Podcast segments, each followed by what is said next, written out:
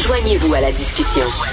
Appelez ou textez le 187 Cube Radio 1877 827 2346. Je pense qu'on n'a jamais autant parlé d'Hydro-Québec que ces temps-ci, mais vraiment, c'est presque tous les jours on parle d'Hydro-Québec. Là, le nouveau dossier, c'est ce qu'on va manquer d'hydroélectricité dans quelques années. Vous savez que euh, le Québec avait signé, Hydro-Québec avait signé un contrat très lucratif avec euh, euh, l'État du Massachusetts. Bon, on s'était pété les bretelles, mais là, il y a des Américains, des sénateurs, des représentants de la Chambre qui ont écrit à la gouverneure du Massachusetts, Madame Maura Healy, puis ils leur ont dit euh, ils, leur ont dit, euh, ben écoutez, on devrait résilier le contrat qu'on a signé avec Hydro-Québec parce que selon tous les chiffres euh, sérieux qu'on voit passer, en 2026 au Québec, on va manquer d'hydroélectricité. Fait que là, finalement, on recevra pas l'hydroélectricité telle que prévu dans notre contrat. Qu'en est-il? Nous allons en parler avec M. Yvan Clich, spécialiste sur les questions d'énergie, membre du CIRIUM, le Centre d'études et de recherche internationale de l'Université de Montréal. Bonjour, M. Yvan Clich. Oui, bonjour, M. Martineau. Alors, euh, moi, je crois que j'avais vu passer il y a quelques jours, je pense que c'était dans le magazine Bloomberg, qui est quand même un magazine très important euh, au point de vue de l'économie. Et il y avait un texte justement disant, euh, ben là, il y a un problème au Québec, on va manquer d'hydroélectricité dans, dans quelques années. Est-ce que vous partagez ces craintes-là, M. Clich? Non, je les partage pas vraiment. Écoutez, Hydro-Québec, ça fait plus que 75 ans que ça existe. Là. La, la, la business d'Hydro-Québec, c'est de faire de la prévision de la demande d'électricité et d'y faire face. Euh, de longue mémoire, je ne pense pas que Hydro-Québec a, jamais s'est jamais retrouvé dans une situation là où on devait littéralement se priver d'électricité. Il y en a toujours eu en abondance et d'ailleurs, on est aussi, faut le rappeler, de grands consommateurs d'électricité. Les mesures ont été prises. En fait, ce qu'il faut, je pense, comprendre, c'est qu'il n'y a pas qu'Hydro-Québec qui est dans une situation où on va faire face à une augmentation de la demande d'électricité. C'est vraiment partout dans les pays riches et même dans les pays en développement. On parle de transition énergétique. On le sait, c'est le grand défi de notre temps. Et cette transition-là, c'est une transition vers l'électricité, c'est-à-dire qu'il faut remplacer ce qui est alimenté par des industries fossiles, pétrole et gaz et charbon, ben, il faut remplacer ça par de l'électricité propre. Donc, tout le monde fait face à une augmentation importante de la demande d'électricité. C'est pas euh, et Hydro-Québec fait pas exception. Maintenant, si vous me permettez de poursuivre, ben, Hydro-Québec, je pense, a mis en place des mesures euh, justement pour y faire face. On a euh, des projets d'appel d'offres éoliens qui ont été lancés. on, on, a, on est passé de 8 à 25. On a triplé l'objectif d'efficacité énergétique. On va faire des réflexions de centrales. Ça va ajouter 2000 mégawatts d'ici 2035. Et on va aussi remettre en selle la, de potentiels projets hydroélectriques. Donc, les travaux euh, sont déjà engagés du côté d'Hydro-Québec pour faire face à cette augmentation prévue de la demande. Vous savez, on a entendu l'Hydro-Québec, ils disent on veut plus là, euh, vraiment euh, s'associer avec les entreprises de crypto-monnaie. On sait que le mining qu'on appelle, c'est très énergivore, puis on veut plus s'associer à ces entreprises-là. Euh, Monsieur Fitzgibbon qui prône la sobriété énergétique, il faudrait quasiment prendre notre douche la nuit et laver nos vêtements en pleine nuit.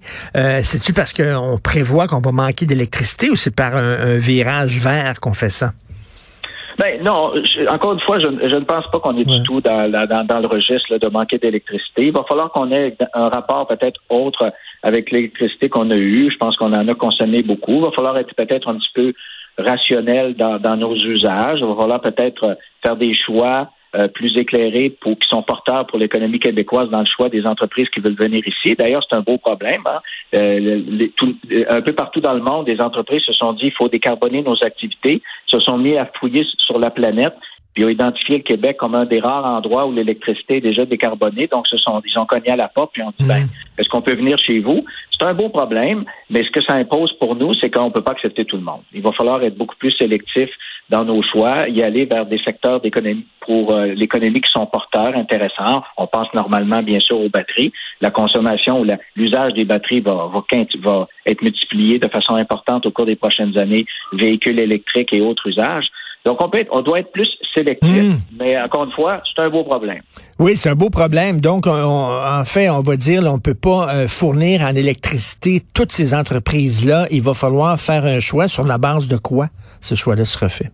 Ben justement, c'est une bonne question. Ça, il y a des critères qui, donc, qui doivent être émis par le gouvernement du Québec. Euh, il en a parlé. Il va falloir qu'on se dise, ben voici qu'est-ce qu'on va favoriser, qu'est-ce qu'on va moins favoriser. Et ça, ces critères-là sont encore euh, attendus.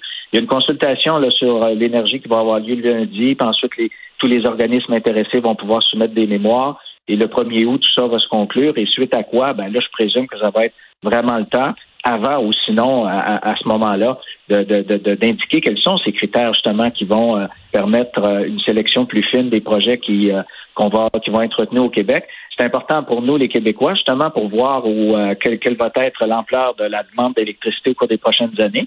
Mais c'est aussi important pour les entreprises, elles, celles qui veulent, qui sont ici au Québec, et qui veulent s'agrandir ou celles qui veulent venir, ben, ils veulent savoir justement s'ils rentrent dans les paramètres qui sont euh, favorisés par le gouvernement du Québec.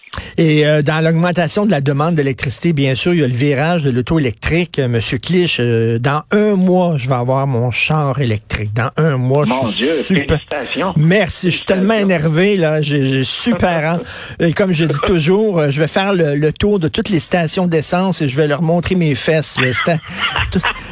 Petro-Canada, Shell, toute la gang, là, je vais faire le tour, je vais toutes les mouner un après l'autre. Mais bon, écoutez, sérieusement, là, s'il y a de plus en plus de gens qui prennent ce virage-là, ben ça, c'est ça accroît la demande, c'est la pression sur Hydro-Québec?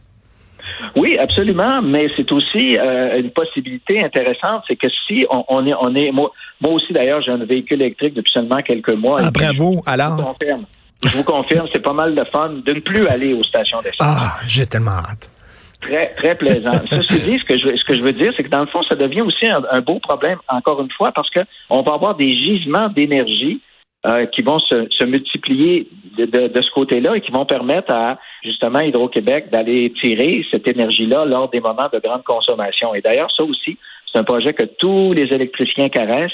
C'est qu'une fois qu'il y aura euh, beaucoup de batteries en quantité suffisante, ben, ça va être un gisement d'énergie qui va être disponible et dans lequel Hydro-Québec va pouvoir aller euh, chercher de l'électricité dans les périodes de grande consommation et évidemment va offrir aux clients des avantages euh, intéressants, des, incitatifs pour effectivement pouvoir collaborer. C'est déjà un peu commencé là avec le, programme ILO. Là, il y a déjà des, des, actions qui, sont, qui vont dans ce sens-là.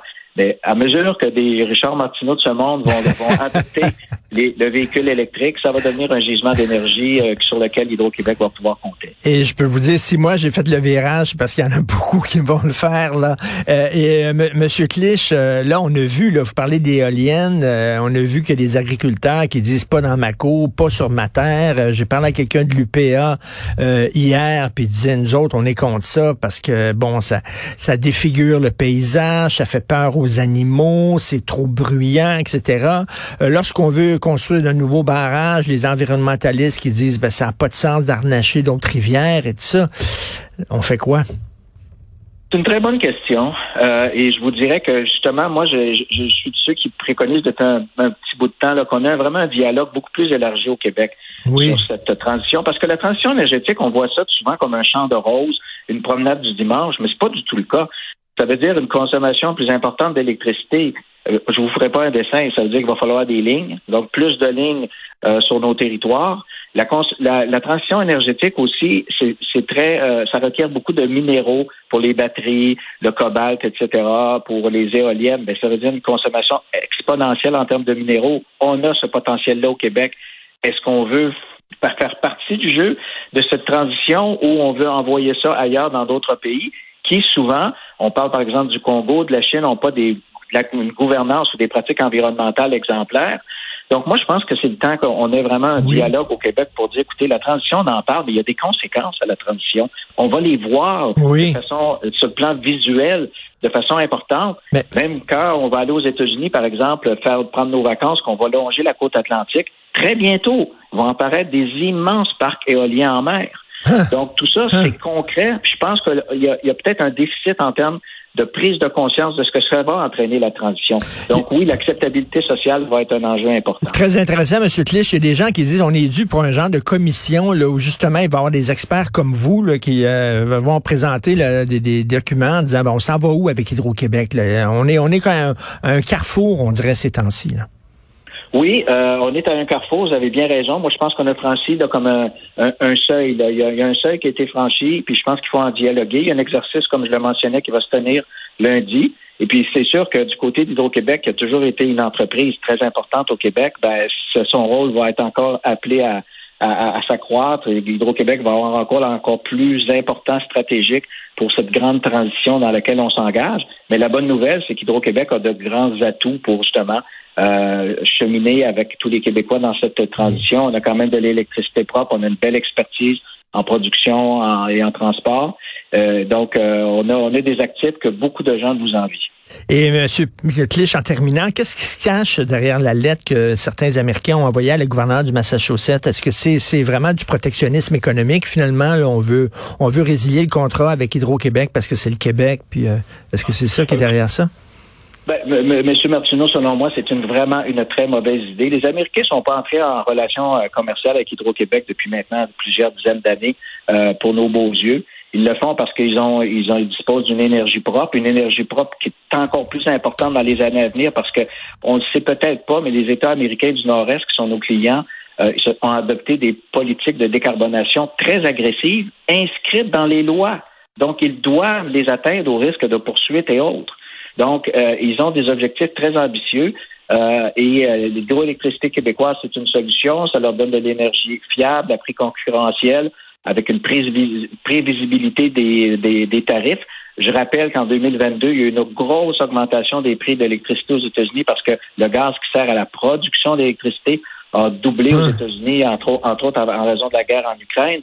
Donc, pour eux, il y a une prévisibilité qui est importante. Et puis, euh, Hydro-Québec a déjà calculé le nombre de voitures que la vente d'électricité euh, permet d'éviter en termes d'émissions aux États-Unis. Puis, je pense que ça chiffre autour de 2 millions de voitures euh, donc, euh, c'est intéressant pour eux sur le hmm. plan environnemental, sur le plan des coûts, la prévisibilité, le fait aussi que l'hydroélectricité, c'est actionnable en cinq minutes. Une centrale hydroélectrique, en cinq minutes, vous pouvez l'ouvrir ou la fermer. Ah oui. Les centrales au gaz qui prennent, oui, c'est actionnable, comme on dit dans le jargon, de façon extrêmement rapide. Donc, pour eux, c'est effectivement, on l'a souvent dit, mais c'est pas vraiment de la propagande, c'est comme une batterie. Là. Il y a hmm. l'énergie qui est là, on peut, on peut en avoir besoin en tout temps.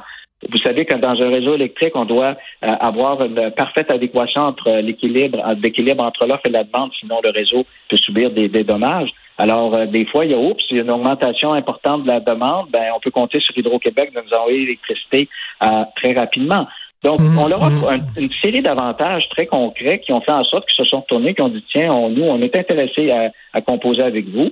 On le fait à travers des contrats à long terme et on le fait également avec une bourse de l'électricité qui était en, en, exploitation depuis maintenant une vingtaine d'années, où Hydro-Québec et d'autres acteurs vendent de l'électricité sur des blocs horaires qui vont de 15 minutes à plusieurs heures, etc. Donc, si on fait affaire avec nous, c'est qu'on leur offre un produit intéressant. Et pour nous, c'est intéressant parce que oui, c'est rentable ces contrats-là. Ça participe beaucoup du bénéfice net. L'année dernière, Hydro-Québec a fait son profit record essentiellement par ses ventes d'exportation euh, aux États-Unis, euh, qui ont été beaucoup plus rentables que les années antérieures parce que le prix du gaz avait beaucoup augmenté en raison de, des exportations de gaz des Américains vers l'Europe. Ça a fait augmenter le prix du gaz, ça a fait augmenter le prix de l'électricité. Et les gros d'électricité québécois s'est très bien positionné. Et euh, on a fait des ventes records et un profit record. Voilà. Ben, merci beaucoup, Monsieur Clich. On est au courant. Boudum, boudum. Euh, et d'ailleurs, j'ai un de mes amis qui me dit euh, que l'année dernière, il y a un auto électrique et l'année dernière, ça y a coûté là, pour euh, comme énergie, là, ça y a coûté 500 dollars d'électricité, qui est à peu près l'équivalent de, je sais pas, 8 ou 9 pleins pour moi. C'est génial. Est-ce que vous avez remarqué vraiment, vous, des économies vraiment remarquables avec votre auto? Ah, ah, ah absolument, absolument. C'est sûr qu'on paye beaucoup moins. Et puis, oh, comme vous le savez aussi, la maintenance est beaucoup moindre. Donc, euh, moi, je pense que c'est en gros tout bénéf. Il y, a toujours cette question d'autonomie de la batterie. Là. Avec une voiture à essence, on peut aller à 1000 km euh, parfois pour des VUS, mais bon, la batterie, euh, on va on va connaître beaucoup d'améliorations au cours des prochaines années. Puis effectivement, vous allez voir c'est donc plaisant de regarder le panneau d'une d'un vendeur de, de, de, de, pétrole et d'un vendeur d'essence et puis de lui dire ben bye bye. Bye bye à jamais. Vous allez voir, c'est un beau plaisir. félicitations. On, on s'en reparlera là, quand aux avantages que, que vous y voyez. OK, super. Merci beaucoup, M. Yvan C'était très intéressant, spécialiste sur les questions d'énergie et membre du CERIAM. Bonne journée, bon week-end. Bonne journée, bon week-end. Merci.